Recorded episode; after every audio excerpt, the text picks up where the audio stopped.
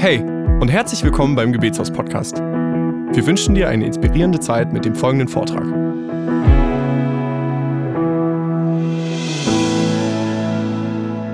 Wir schreiben den 15. August 2022. Der Salzburger Dom ist brechend voll.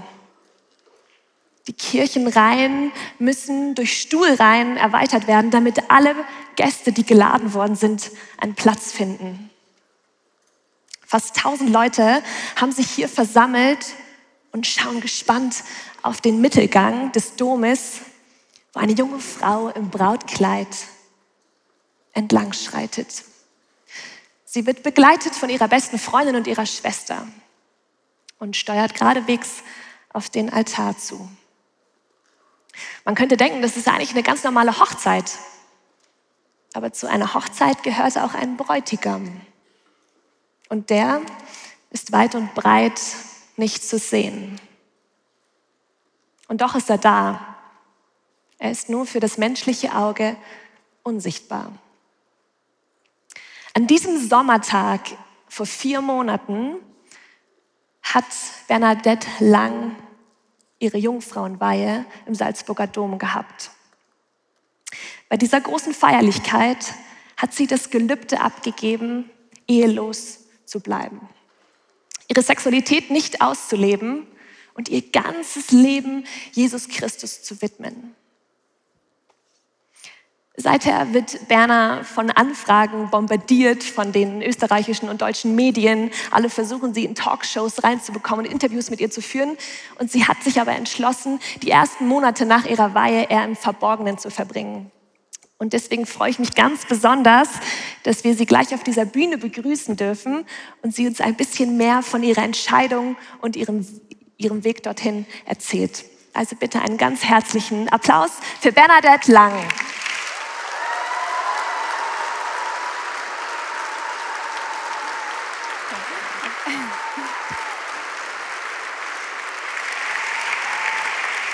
Ich höre schon deine Fanbase da hinten. Dankeschön, also dein Intro hört sich an wie aus einem Buch, das ich gerne lesen würde. Berna, ich freue mich total, dass wir heute sprechen. Es ist wirklich schön, dich nochmal auf dieser Bühne zu sehen. Vielen Dank, dass du da bist. Sehr gerne. Ich fange direkt an und zwar ganz vorne in deinem Leben. Du bist gebürtige Oberösterreicherin. Du hast vier Geschwister und du bist die älteste von ihnen und du kommst aus einem katholischen Elternhaus. Und das ist ja ein bisschen so, wenn man christlich aufwächst, ich kenne das auch, irgendwann muss man selber die Entscheidung treffen oder Gott wirklich mal selbst begegnet sein, dass man weiß, okay, das, was die Eltern erzählen, das sind nicht nur Geschichten. Und wann war dieser erste Moment in deinem Leben, wo du gecheckt hast, okay, diesen Gott gibt's wirklich? Ja, also für mich war das mit 14. Ich bin eingeladen worden auf ein Jugendfestival in Bosnien. Also das ist auch nicht das, was man so jeden Tag macht. Aber ich hatte dort eine Freundin und sie hat gesagt, hey, wir fahren da mit, weil wir fahren ans Meer. Und das war für mich eigentlich die Hauptmotivation. Wir fahren ans Meer nach Kroatien. Meine beste Freundin ist dabei, der Rest ist mir ziemlich egal. Okay, dann lande ich dort. Es waren 40.000 Jugendliche aus 70 Nationen. Das Programm war eigentlich ähm, recht einfach. Es waren Vorträge, es war, Gott, es war Gottesdienst. Und ich kann mich erinnern, ich bin dann dort gekniet. Und ich muss sagen, es war eine Phase meines Lebens, wo ich eigentlich sehr gezweifelt habe, ob Gott existiert. Ich habe sehr viele Masken getragen. Ähm, ich habe immer versucht, irgendwie allen gerecht zu werden. Und dann hinein in diese, in meine Situation, in meine auch Dunkelheit ist Gott gekommen. Und ich hatte plötzlich einfach so das Gefühl wie von einem Wasserfall, der über mein Leben fällt und ich hatte zwei Erkenntnisse. Die erste war, Gott existiert. Also ich wusste das einfach, es musste mir niemand irgendwie Argumente dafür geben, sondern es war einfach sehr klar, es war ein sehr tiefes Wissen. Gott existiert und das zweite, er liebt mich bedingungslos. Und ich dachte immer, ich muss Dinge machen, damit ich geliebt werde. Ich muss etwas leisten. Und es war für mich eine sehr schöne Erkenntnis, einfach zu wissen, okay, Gott, er liebt mich einfach, weil ich existiere, aufgrund meiner Existenz. Und das ist genug. Ähm, und ich habe dieses Gefühl gehabt, das wird ein Wasserfall über mein Leben kommen. Ich kann Gott verleugnen, ich kann weglaufen von ihm, ich kann mehr beten oder weniger beten.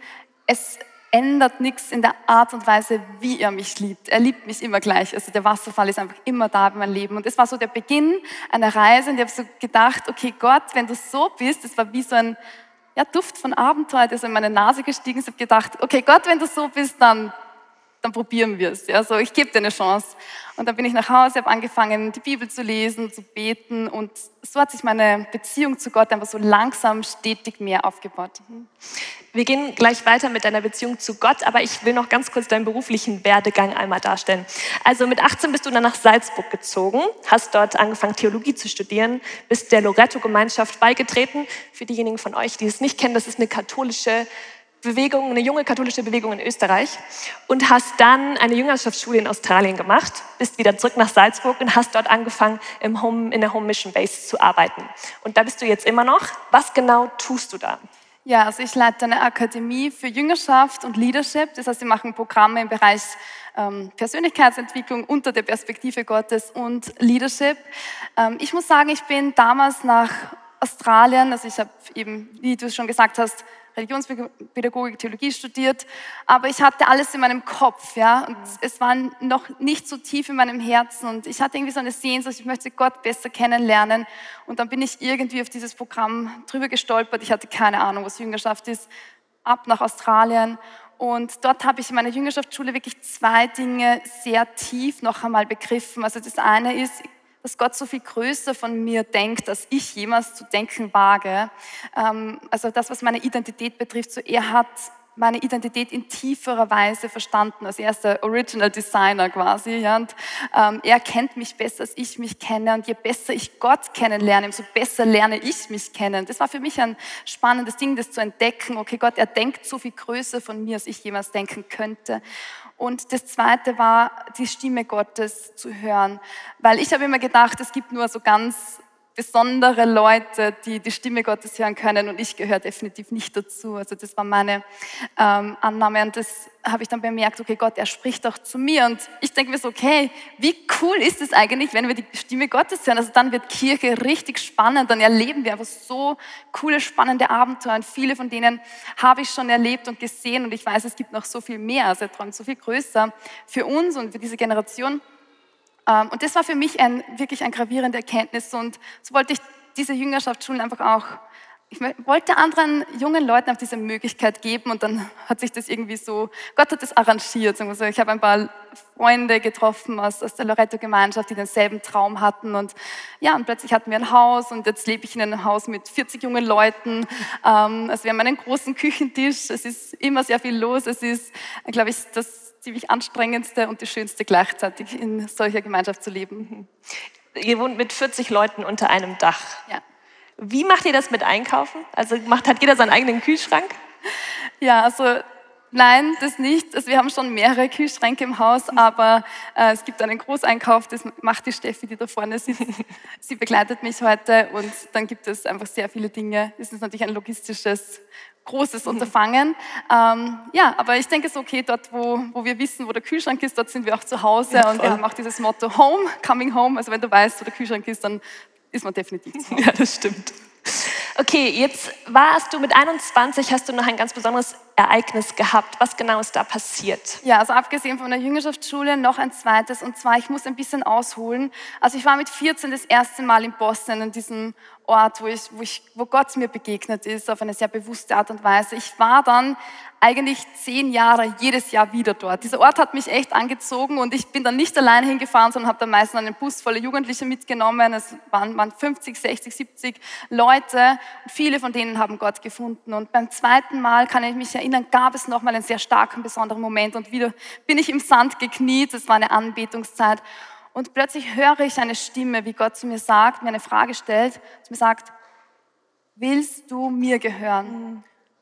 Und für mich war das eine Frage, ich wusste, das ist eine sehr tiefe existenzielle Frage und die betrifft jetzt nicht nur einfach so, ja, natürlich will ich dir gehören, ja, so wie jeder Christ halt, sondern ich wusste, wenn ich diese Frage mit Ja beantworte, dann meint es, ich werde in keine Beziehung gehen, ich werde Gott in einer exklusiven Art und Weise gehören. Und ich habe zu Gott gesagt, Gott, ich schiebe jetzt mal diese Frage zur Seite. Ich kann diese Frage nicht beantworten, weil ich weiß, ich kann ich dir wirklich vertrauen. Und dann bin ich so ein bisschen gegangen. Ich war dann auch in einer Beziehung, so zwischen 15 und 18. Das war die erste ein bisschen ernsthaftere Beziehung. Ähm, und dann, wo es richtig ernsthaft wurde, ja, so, wir, wir haben nicht miteinander geschlafen. So, mein Freund hat gesagt, okay, jetzt, jetzt wird es ernst, so, okay. Und dann wusste ich, nein, das geht für mich nicht, das ist irgendwie eine Grenze und da kann ich nicht mit. Okay, dann ist diese Beziehung ähm, gebrochen. Ich bin dann auch nach Salzburg gegangen, so zum Studium. Und dann habe ich so bemerkt, also diese Frage ist immer wieder stärker gekommen, immer in meiner persönlichen Gebetszeit. Es war die Frage so stark da, so, willst du mir gehören? Und ich habe plötzlich so eine Sehnsucht bekommen, ich möchte diese Frage so gerne mit Ja beantworten. Und es war zuerst so mein Geheimnis, ich habe das niemandem erzählt und dann plötzlich, okay, gab es ein paar Gelegenheiten, wo es irgendwie notwendig war, über das zu sprechen. Ich habe bemerkt, okay, ich kann nicht in eine Beziehung gehen, ähm, weil ich weiß, ich werde diese Beziehung wieder abbrechen. Ich, ich weiß, ich werde irgendwann so dem Ruf meines Herzens folgen. So. Und ich wollte so gerne Ja sagen zu dieser Frage, es ist immer stärker geworden, dann habe ich das einem Priester erzählt und er hat gesagt, ja, dann mach einfach mal ein Versprechen, das musste ich ja nicht groß allen erzählen, wobei ich habe das in einem groß, größeren Rahmen gemacht, einfach ein Versprechen für dich, ähm, wo du sagst, okay, du möchtest einfach dieses eine Jahr, ein, ein Jahr wählen, wo du Gott in besonderer Weise dein Yes gibst. Das habe ich gemacht, ich habe mir einen Ring besorgt und dann dieses Versprechen gemacht und gesagt, Gott, okay, ich probiere das jetzt einfach mal aus. Dieses eine Jahr, ich gehe in keine Beziehung, ich möchte in einer exklusiven Weise dir gehören. Und dann habe ich so bemerkt, es ist so eine Freiheit mhm. gekommen. Und dann habe ich das wiederholt, ziemlich oft. Zehnmal, oder? Zehnmal insgesamt, ja. Mhm. Und nach zehnmal ähm, Genau, dann habe ich bemerkt, okay, das ist meins. Ja, ich hatte auch viele Gelegenheiten, das zu prüfen, mhm. also mhm. das definitiv. Ähm, das hat auch einige emotionale Auf und Abs natürlich mhm. bedeutet. Aber ich habe mich dann beworben für die Kandidatur für die Jungfrauenweihe. Es gibt so quasi in der katholischen Kirche einen Ritus dafür. Und der nennt sich Jungfrauenweihe. Ich weiß, das Wort ist nicht sehr sexy, aber äh, heißt trotzdem so.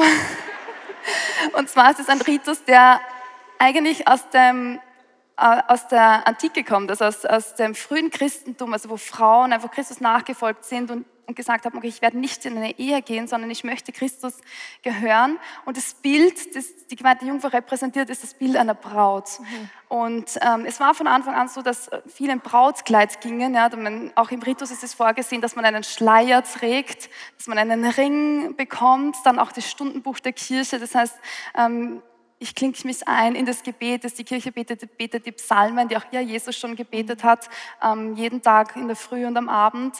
Und ähm, ja, und folge einfach dies, dieser Berufung, die Braut zu repräsentieren, die ja eigentlich auch die Kirche ist und die jeder einzelne von uns ist. Also das heißt, in dieser Berufung wird es sichtbar, was wir eigentlich alle leben als Leib Christi. Okay, wir sind Braut und ähm, es gibt einen Bräutigam und wir warten auf den Bräutigam und er wird wiederkommen. Also das ist so das, was diese Berufung ausdrückt und ich glaube, es ist eine Berufung, die Gott mir anvertraut hat. Ja, ich bin jetzt nicht einfach so auf die Idee gekommen, hm, jetzt könnte ich mal geweihte Jungfrau werden oder so, sondern ähm, es war schon etwas, wo Gott mich eingeladen hat. Und ich muss ehrlicherweise auch sagen, ich habe gespürt, ich möchte Jesus gehören. Nach diesem einem Jahr wurde ich eingeladen, auf einem kleinen Jugendevent darüber zu berichten. Und danach ist eine, eine Frau zu mir gekommen, eine Dame, und sie hat gesagt, hast du schon mal was gehört von, von einer geweihten Jungfrau? Und ich habe gesagt, keine Ahnung, was das ist. Und sie hat mir ein paar Texte in die Hand gegeben hat gesagt, lies dir das durch und ich habe die Texte gelesen und ich, es, mein Herz hat gebrannt. Ich habe bemerkt, wow, das ist meins, das ist meins. Ähm, und so ist es gekommen, dass ich dann im August, am 15. August die Jungfrauenweihe empfangen habe. Das heißt, die Kirche kommt und sagt, ja, wir prüfen das. Ich war dreieinhalb Jahre in der Kandidatur dafür und es ist auch eine intensive Zeit der Vorbereitung, weil ja, die der Bischof will auch schauen, dass man dann nicht einfach nach einem Jahr oder sagt, ja, jetzt, tschüss, jetzt habe ich mich doch verliebt oder so. Ähm, das heißt, die Kirche prüft es wirklich auch sehr ernsthaft und das hat sie auch getan, hat mich auch einiges an Geduld gekostet. Und ähm, dann aber hat auch, habe ich auch so diese Bestätigung, ja, wir sehen, dass du eine Berufung trägst und wir anerkennen die und wollen auch das in einem offiziellen Ritus dem auch den, den, Raum geben und mhm. diese Bestätigung geben. Aber in diesen zehn Jahren hast du dich nie verliebt, also wo du es immer wieder wiederholt hast, bevor es jetzt ewig war. Gab es da keinen ja, also ich habe mich ehrlich gesagt sehr oft verliebt. Also ich verliebe mich auch sehr einfach. es ist nicht die große Kunst, aber ähm, oder vielleicht schon, ich weiß nicht. Naja, jedenfalls, also es ist mehrmals vorgekommen. Ich, ich glaube, es war ehrlich gesagt auch sehr gut, dass ich mich verliebt habe. Also ich würde jedem, der ins Kloster geht oder so, raten, dass er sich vorher einmal verliebt. Mhm. Einfach weil es eine gute Prüfung ist, einfach eine gute Form der Unterscheidung. Mhm. Ähm, also ich habe mich einige Male so ernsthafter verliebt. Ich muss sagen, ich hatte dann vor zwei Jahren nochmal eine sehr intensive Prüfung. Also das war wirklich für mich, es hat mich alles gekostet. Ähm, ein junger Mann, der ist wieder mal gekommen, er hat sich in mich verliebt, er hat gesagt, naja, wenn du deine Berufung so gut kennst, dann kannst du sie ja prüfen. Dann habe ich gesagt, ja, kein Problem, natürlich kann ich sie prüfen. Und er hat gesagt, ja, ich überlege mir was. Und dann kommt er mit der Idee, ja, ich ziehe jetzt einen Monat nach Salzburg und dann können wir das prüfen. Und ich war so, okay. Ähm, ich habe das meinem geistigen Begleiter erzählt und so weiter. Er hat gesagt, ja, man, wenn du das auf ewig machen willst, dann ist jetzt ein guter Zeitpunkt, so ähm, prüft es mit ihm, okay, einen Monat habe ich Zeit. Und ähm, ich habe so gedacht, naja gut, ich bin schon seit zehn Jahren, gehe ich mit dieser Berufung und Gott hat, mir, hat viel zu mir gesprochen, aber vielleicht bin ich schon einfach bequem geworden damit. Ja? Es ist manchmal auch leichter, einfach alleine zu sein. Gut, dann habe ich gesagt, Gott, ich nehme jetzt ein weißes Stück Papier und du hast jetzt einen Monat Zeit, mich, meine Meinung zu ändern, so quasi, mein, das alles zu ändern. Und ich bin aber total bereit. Ich habe alles gelesen über Ehe, über das Wesen von Ehe, was bedeutet es, Mann und Frau zu sein, diese Ergänzung und so weiter, diese Repräsentanz Gottes ähm, als Mann und Frau. Und das hat mich auch fasziniert und ich habe gesagt, das ist echt wirklich eine wunderschöne Berufung, die Ehe. Gut, und dann nach zwei Wochen in dieser Prüfung, also ich hatte natürlich mein Versprechen, ich wusste, es ist alles in einem guten Rahmen, aber nach zwei Wochen, ich, ich habe einfach so stark gesehen, ich habe einfach so eine Sehnsucht, ich wusste, ich, ich bin zu einem gottgeweihten Leben berufen. Es ist so klar und wir haben gesagt, nein, wir ziehen die Prüfung durch, einen Monat, vielleicht ändert sich noch, noch was in den zwei Wochen. Und ich habe gesagt, Gott, wenn du, wenn du mich für Familie rufst, ich gebe dir mein Yes, hier hast du mein weißes Blatt Papier und ich gehe, ich gehe und ich denke jetzt Familie, Familie, Familie. Und dann nach einem Monat, ich wusste einfach, ich war verliebt, mhm. mein Herz war gebunden und trotzdem ich habe gesehen, es ist objektiv diese Berufung auf mein Leben und ich kann mich frei entscheiden. Gott lässt immer die Freiheit. Ja.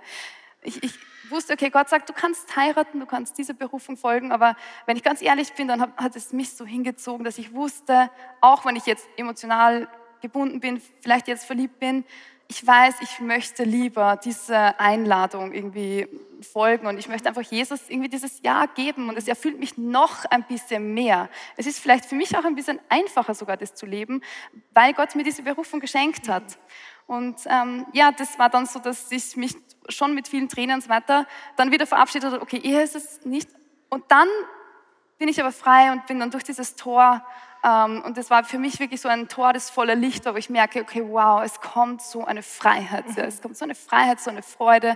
Und mit dieser Freiheit bin ich dann auch in den Dom gegangen, wirklich, also nach vorne in den Salzburger Dom. Ich, ich wusste so, es ist eine Entscheidung voller Freiheit. Es sagt mir niemand, dass ich das tun muss, sondern ich folge der Sehnsucht meines Herzens und der, dem Ruf meines Bräutigams. Was würdest du jetzt, ihr dürft gerne klatschen.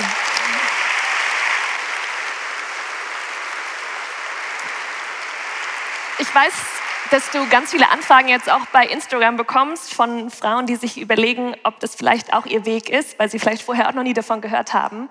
Und was würdest du jetzt so Menschen raten oder ja, insbesondere Frauen raten, die das irgendwie für sich prüfen? Ist jetzt jeder Single zur ewigen Jungfrau gerufen oder wie checkt man das? Ja, also definitiv nicht, weil sonst sterben wir auch aus. Das ist danach nicht so gut. Ähm, na, also ich, ich denke so, ich glaube nicht, dass so viele Leute diese Berufung haben. Ich glaube, es ist schon eine recht unike, einzigartige Berufung. Aber gleichzeitig ähm, merke ich auch, wenn jetzt jemand diese Berufung lebt, sichtbar, und jemand trägt diesen Keim oder diesen Samen der Berufung, dann evoziert es das, wenn ich das sehe. Mhm. Ja, das, so war es bei mir, wenn ich gemeinte Jungfern sehe, es macht etwas mit mir. Mhm. Ähm, und so glaube ich auch, dass es Leute gibt. Ich glaube schon, dass Leute mehr dass Gott mehr Leute zum, zum gottgeweihten Leben beruft, als es faktisch ähm, sichtbar ist. Mhm. Und es haben sich wirklich auch viele gemeldet, die sagen, ich trage diese Sehnsucht, ich möchte gerne Jesus exklusiv gehören, ich habe das schon seit Jahren, aber ich habe keinen Ort, wie und wo ich das leben kann. Also ich habe auch ein Ministry gestartet, das nennt sich Come Away With Me. Das heißt, wir machen Wochenenden für Mädels und Frauen, die auf der Suche sind nach ihrer Berufung, sagen, okay, ich überlege in diese Richtung, ähm, um das einfach zu prüfen und herauszufinden. Ich würde sagen, so der größte Indikator ist die Sehnsucht. Und die Sehnsucht ist aber, also es gibt eine oberflächliche Sehnsucht, ja, ich will jetzt, ähm, keine Ahnung, sexuelle Intimität, so. Und dann gibt es eine tiefere Sehnsucht, wo man muss, okay, was ist das wirklich? Wonach sehne ich mich? Ja, also ich habe ja auch nicht aufgehört, Frau zu sein, als ich jetzt Gott bei Jungfrau geworden bin. Also, und auch mit den Sehnsüchten einer Frau, ja, die sind ja trotzdem auch.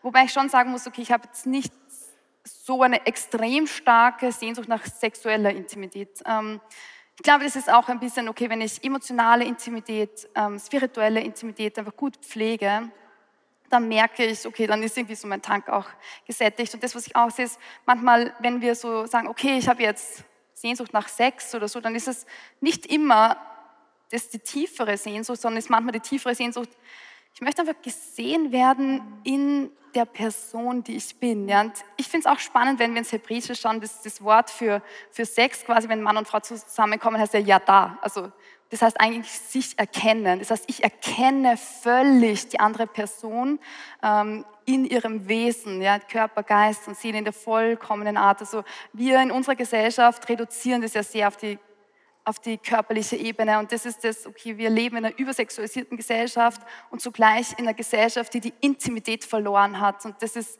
mein Anliegen und auch meine Botschaft, ähm, dass ich ja, einfach der Welt irgendwie zurufen möchte, okay, bei Gott finden wir eine tiefere Quelle von Intimität, die schlussendlich unsere Seele füllt. Und ich kann, man kann das in der Sexualität ähm, ausdrücken, aber es ist eben nur eine, eine Ausdrucksform dieser Intimität. Ja? Und wenn Gott die Quelle und der Erfinder von Intimität und Sex ist, ja, dann muss er das auch auf eine andere Art und Weise füllen können. Und das ist auch die Frage, okay, wie füllt er das? Und was ist eigentlich ähm, wofür ist Sex zum Beispiel ein Abbild? Ja? Und im Grunde ist ja okay, die Ehe, Mann und Frau, die sich völlig gegenseitig schenken, ähm, die Ehe ist ein sichtbares Zeichen einer unsichtbaren Wirklichkeit. Und die Frage ist, was ist diese unsichtbare Wirklichkeit? Ähm, und das ist dieselbe, worauf auch die geweihte Jungfrau hinweist, die sagt, okay, ich bleibe frei, ich bleibe in einem Status von Sehnsucht, von Verlangen, nämlich nach dem Bräutigam, nach dieser Vereinigung mit dem Bräutigam. Also man sagt nicht geweihte Ehefrau, man sagt geweihte Jungfrau. Also es ist irgendwie in einem Status einer Braut, die noch wartet auf dieses Hochzeitsmahl des Lammes, das wir am Ende in der Bibel lesen. Und das ist irgendwie dieses spannende Dramatik irgendwie im Herzen Gottes, okay, es zielt alles hin auf dieses eine Hochzeitsmahl, auf diese vollkommene Vereinigung Gottes mit den Menschen. Und das haben wir im Bild der Ehe und das haben wir im Bild des geweihten Lebens. Ähm, und das ist alles auf einer Ebene. Das sind zwei unterschiedliche Berufungen, die aber auf dasselbe hindeuten. Es gibt weltweit 5000 geweihte Jungfrauen. Was ist der Unterschied zur Nonne? Ja, also die geweihten Jungfrauen, sie leben in der Welt und sie sind gerufen wirklich als Zeichen in der Welt. Und warum sind geweihte Jungfrauen so unbekannt? Das hat den Grund, weil es ähm, also zweites, drittes, viertes Jahrhundert gab es die geweihten Jungfrauen und da hat sich das immer mehr an die Klöster verlagert. Das heißt, sie haben sich zusammengeschlossen, haben klösterliche Gemeinschaften gebildet und dann das zweite Vatikanum hat gesagt, Moment, da gibt es noch eine Unterscheidung, da gibt es diese Berufung, ähm, in der Welt zu sein, wirklich präsent in der Welt und dann trotzdem Christus vollkommen zu gehören. Und ich würde sagen, der größte Unterschied ist, dass man jetzt nicht strukturiert gemeinschaftlich ähm, lebt und vielleicht auch nicht einem gewissen Ordenscharisma folgt. Ja? Also ich muss sagen, ich, ich lebe auch in Gemeinschaft und ich liebe, ich liebe das Home, ich liebe Leute, ich liebe äh, Gemeinschaft. Ich bin auch sehr, sehr, sehr dankbar, dass ich im, im Home leben darf und ähm, auch einen Küchentisch habe. Und ich glaube, das ist auch wichtig, dass wir verbindliche Beziehungen wirklich leben. Ähm, und es sollte so ein Kloster auch bieten. Ja? So, ähm, geweihte Leute sollten integriert sein irgendwie in einen mhm. Freundeskreis, in, in, ja, in lebendige Beziehungen. Das ist auch wichtig und auch Leute haben, die sie schleifen. Das mhm. vermisse ich auch manchmal bei äh, Priestern, dass ich mir denke, okay, wer gibt eigentlich den Priestern ein Feedback oder wer mhm. ladet die zum Abendessen mhm. ein oder wer ja, macht mit denen Witze und redet Blödsinn mit den Priestern eigentlich so. Ähm, das verge vergessen wir oft, dass ja, das auch stimmt. normale Leute ja. sind. Mhm. Ähm, und ich glaube, das, das ist etwas, was wir in unserer Welt brauchen, das hoffentlich in den Klöstern passiert, ähm, dass es einen Küchentisch gibt. Mhm. Ähm, ich, ich persönlich, also ich habe nicht lange überlegen müssen, ob gehe ich ins Kloster. Es war für mich klar, ja, also ich konnte mich dann nicht entscheiden, welche Kutte ich anziehen soll von den vielen. Nein, das war nicht der Grund, das war nicht der Grund.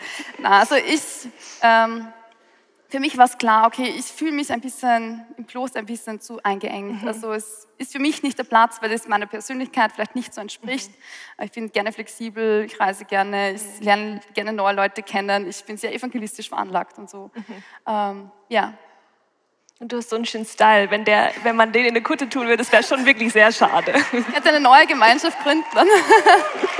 Danke. Wir haben jetzt schon ganz viel über deine Weihe gesprochen und du hast uns ein Video mitgebracht und das wollen wir uns jetzt kurz angucken, damit ihr ein bisschen einen Eindruck bekommt, wie sowas aussieht. Schön, oder?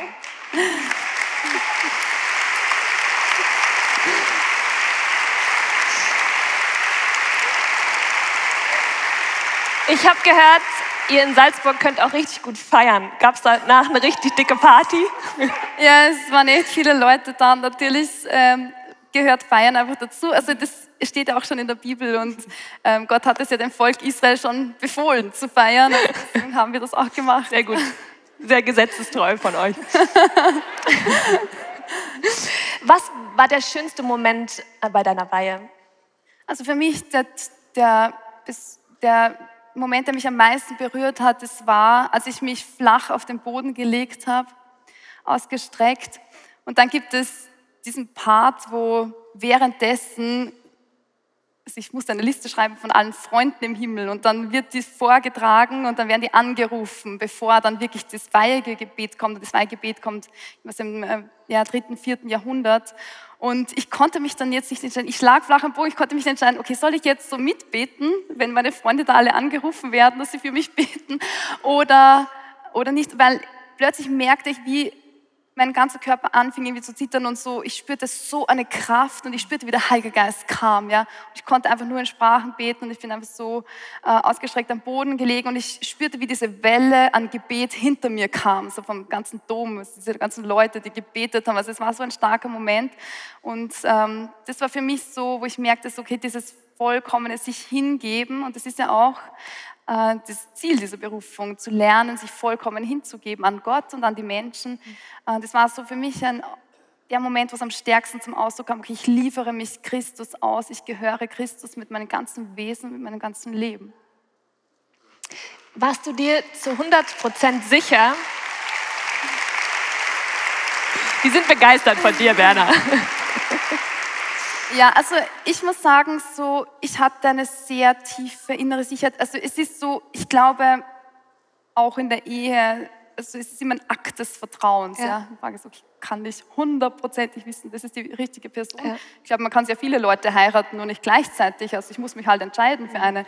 Ähm, und, und das ist so quasi ein Akt, ein Akt des Vertrauens. Und in dem Sinne muss ich sagen, okay, ich, ich wusste, ich hatte viele Indikatoren. Ja, Gott hat mich gerufen, Gott hat, ich habe meine Sehnsüchte sehr stark geprüft und insofern hatte ich schon eine, sehr starke Sicherheit und ich bin ja an dieser Freiheit wirklich in den Dom äh, gegangen und auch nach der Weihe muss ich sagen, es ist noch eine größere Freiheit gekommen. Also ich habe mich noch nie so frei gefühlt in meinem Leben, obwohl ich mich sehr stark gebunden habe. Ja, aber ich habe mich an die Person gebunden, die die Freiheit ist. Das ist auch Christus. Ja. Mhm. Zur Freiheit hat uns Christus befreit, habe ich heute in meinem Bibelstudy gelesen, Galater 5,1. Ja.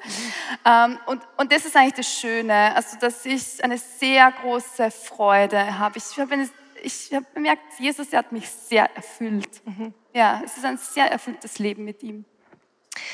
Falls ihr Interesse habt, das ganze Video dauert insgesamt zweieinhalb Stunden. Also man kann das sich nochmal bei YouTube anschauen. Es hat schon über 40.000 Klicks und auch die mediale Aufmerksamkeit war enorm. Ich habe es eben schon kurz erwähnt, die großen Medienhäuser in Österreich und in Deutschland haben dich nach Interviews gefragt und haben die Salzburger Nachrichten, hast du, hast du neulich erzählt, du warst Top 6 der wichtigsten Themen 2022 in den Salzburger Nachrichten. 6. Ja, genau.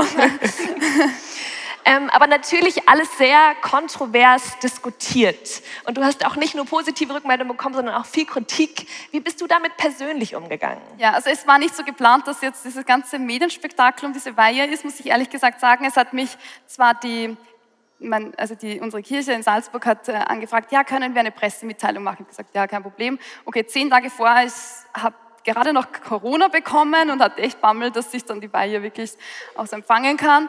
Okay, dann liege ich im Bett und ruft mich die erste Tageszeitung in Österreich an, das auflagensstärkste Zeitung. Könnten wir ein paar Fragen stellen? Okay, ich liege mit Corona im Bett, ja, kein Problem. Dann ein paar Fragen, okay. Und dann ähm, haben sie einen Online-Artikel gemacht, der ist extrem hoch geklickt worden. Und dann haben sie das am nächsten Tag Titelblatt ähm, gemacht und dann sind alle anderen Zeitungen gekommen, haben mich ständig angerufen, ja, können wir auch ein Interview und da, da, da und so weiter. Und so ist es dann losgegangen und es hat ein extremes mediales ähm, Echo gefunden. Mhm. Und ähm, es war schon interessant, weil ich muss sagen, also wenn mich wenn ein Jahr, vor einem Jahr, wenn eine Zeitung irgendwie was Negatives geschrieben hätte über meine Berufung, es hätte mich so tief getroffen. Also das hätte ich, glaube ich, wirklich nicht verkraftet. Und da habe ich so bemerkt, es haben so viele Leute dann für mich gebetet und ich bin dann auch ins Kloster abgehauen vor der, vor der Weiß für ein paar Tage Kloster, das geht. Ähm, und währenddessen haben die Zeitungen ja alles Mögliche geschrieben und es ist explodiert und ich habe das dann erst wieder ein bisschen mitbekommen, als ich dann wieder ja, kurz vor der Weihe wirklich war an dem Tag oder danach erst.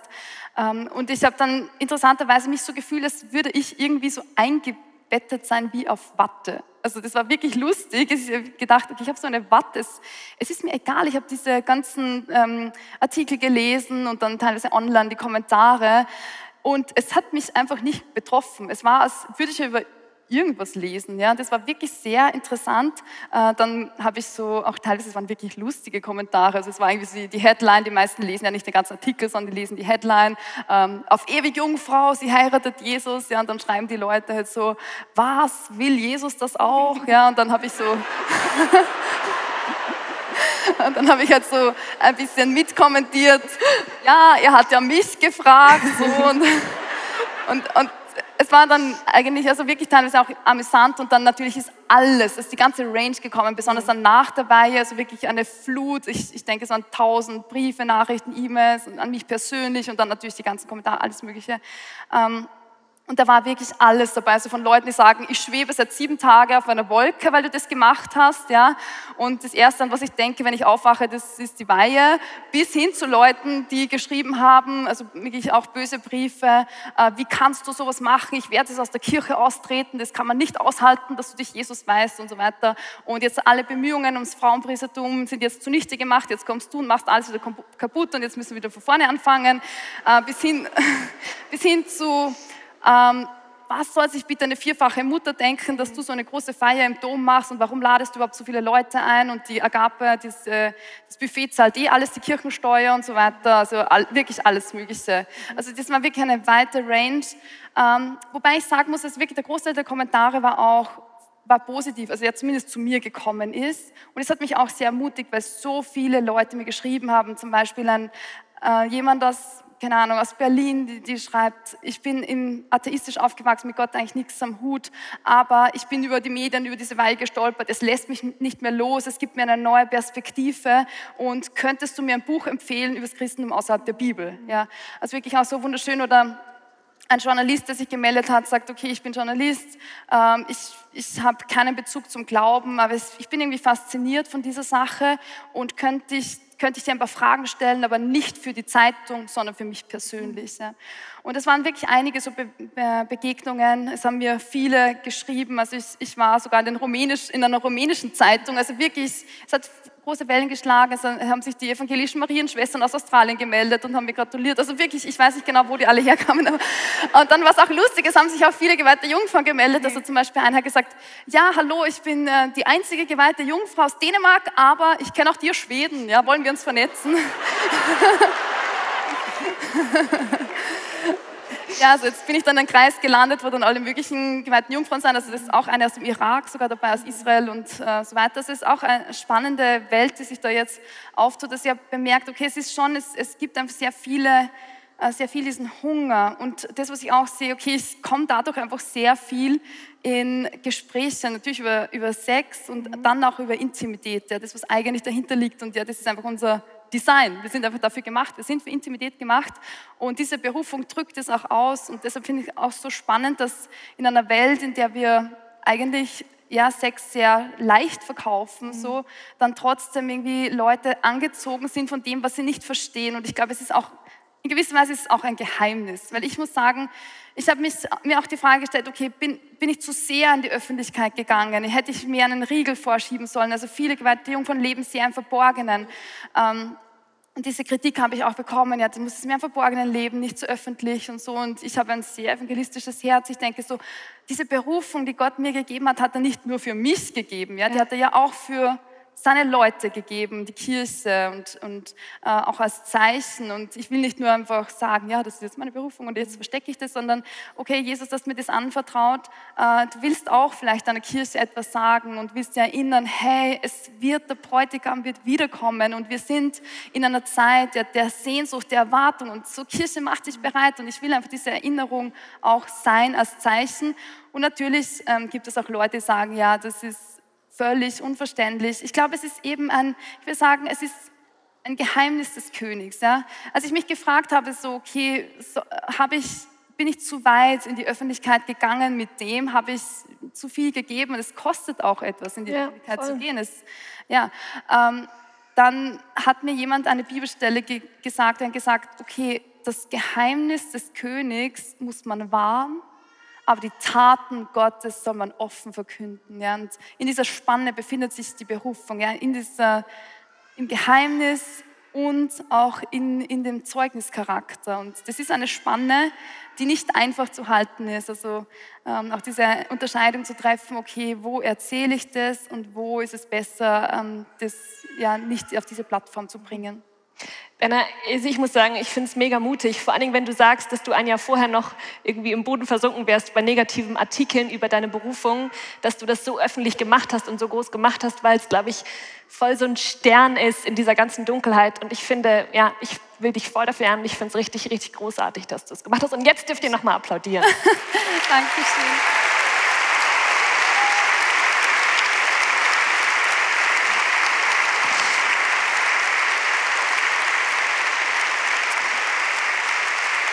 Was passiert, wenn du dich jetzt doch mal verlieben solltest? Nix.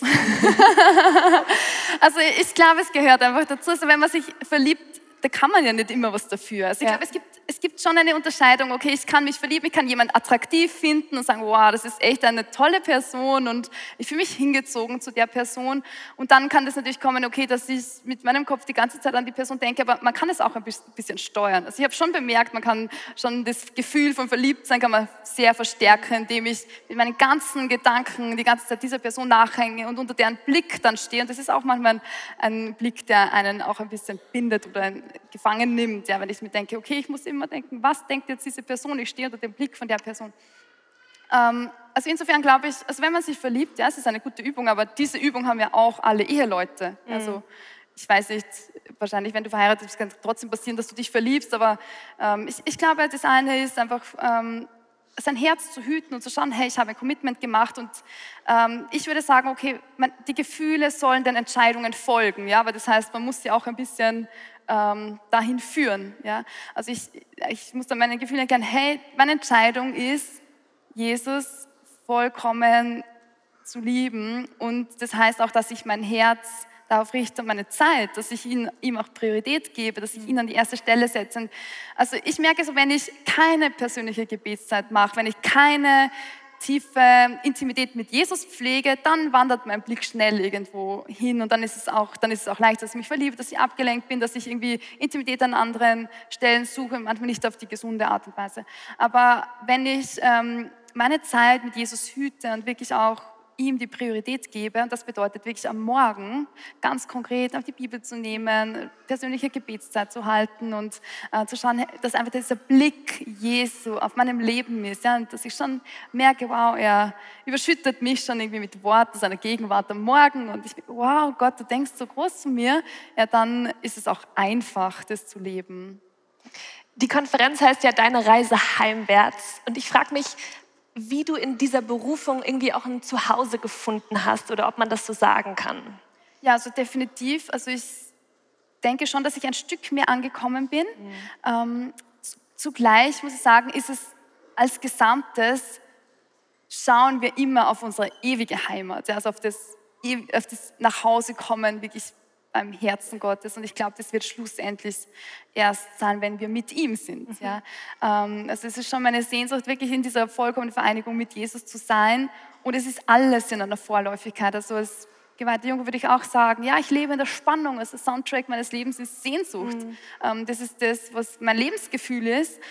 Und ich glaube, das ist auch das Lebensgefühl der Kirche, die die Braut ist, die auf den Bräutigam wartet. Also ähm, die voll, das vollkommene Nachhause kommen ist erst, wenn wir in die Arme Jesu fallen und in der, im Himmel sind, der in seiner Schönheit, in seiner Freiheit so. Ähm, und zugleich ist es natürlich auch ein bisschen mehr ein Ankommen. Aber für mich ist es, ich entdecke meine Berufung immer tiefer und ich wachse jeden Tag einen Schritt mehr hinein. So. Mein Gebet am Morgen ist, Jesus, bitte hilf mir, dass ich heute einen Schritt tiefer in diese, diesen Ruf hineinwachse, den du mir geschenkt mhm. hast. Und wenn du mal das Gefühl hast, dass die Intimität mit Gott irgendwie so ein bisschen, also nicht ganz da ist und du dich nicht so ganz nah mit ihm fühlst, was machst du dann? Einfach trotzdem beten. Ja. Also einfach strukturiert meine Gebetszeit machen, mhm. jeden Tag, egal ob das Gefühl jetzt da ist oder nicht. Also wenn ich mich nur nach dem Gefühl richte, das ist wie in der Ehe, da kann man nicht sagen, ja, heute bin ich mit dir verheiratet, morgen nicht, weil da fühle ich mich jetzt nicht so. Ähm, das geht ja auch nicht. Ja, das heißt, im Grunde, ich habe eine Entscheidung getroffen und das heißt auch, es hat Konsequenzen. Ja, Jesus, ich stelle dich heute an den an den ersten Ort meines Herzens. Ich verbringe Zeit mit dir, ich höre auf deine Stimme. Heute habe ich ein tolles Gefühl, am nächsten Tag vielleicht weniger, ähm, am dritten Tag gar nicht und am vierten Tag habe ich wieder ein tolles Gefühl. Okay, es geht immer bergauf, bergab, wie in jeder Beziehung. Dann ja, merke ich, okay, es, im Grunde bewährt sich eine Berufung auch in der Treue. Mhm. Und es bewährt sich darin, dass ich jeden Tag meine kleinen Schritte gehe und meine kleinen Hausaufgaben mache, damit die Liebe als Gesamtes wachsen kann, damit ähm, ich hineinreifen kann in diese Hingabefähigkeit. Okay, Berner, meine letzte Frage an dich. Was ist dein Wunsch für 2023? Ja, mein Wunsch, das ist eigentlich die Zusammenfassung von dem, was wir jetzt alles gesprochen haben, dieses Thema Intimität mit Gott. Ich möchte einfach so viel mehr hineinwachsen in eine Intimität mit Gott und ich möchte einfach auch äh, als Statement einfach sagen, wir können so viel mehr herausholen aus unseren Beziehungen. Und ich denke, so als Gesellschaft haben wir Intimität ein ein gewisses Grad verloren und ich wünsche mir, dass wir einfach Intimität neu entdecken in unseren Freundschaften, in unseren äh, Partnerschaften, Beziehungen und auch im gottgeweihten Leben und natürlich auch jeder persönlich in der Beziehung mit Gott. Werner, vielen, vielen Dank für deine Offenheit, dass du uns ein bisschen hast teilhaben lassen an deiner Entscheidung und nochmal einen ganz, ganz fetten Applaus für Bernadette Lange.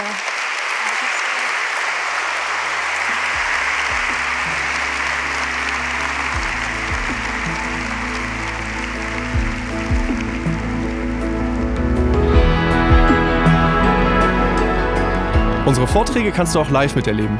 Komm dafür gerne zum Donnerstagabend im Gebetshaus vorbei. Wir finanzieren uns zu 100% aus Spenden. Wenn du unsere Arbeit unterstützen möchtest, findest du dafür einen Link in der Beschreibung.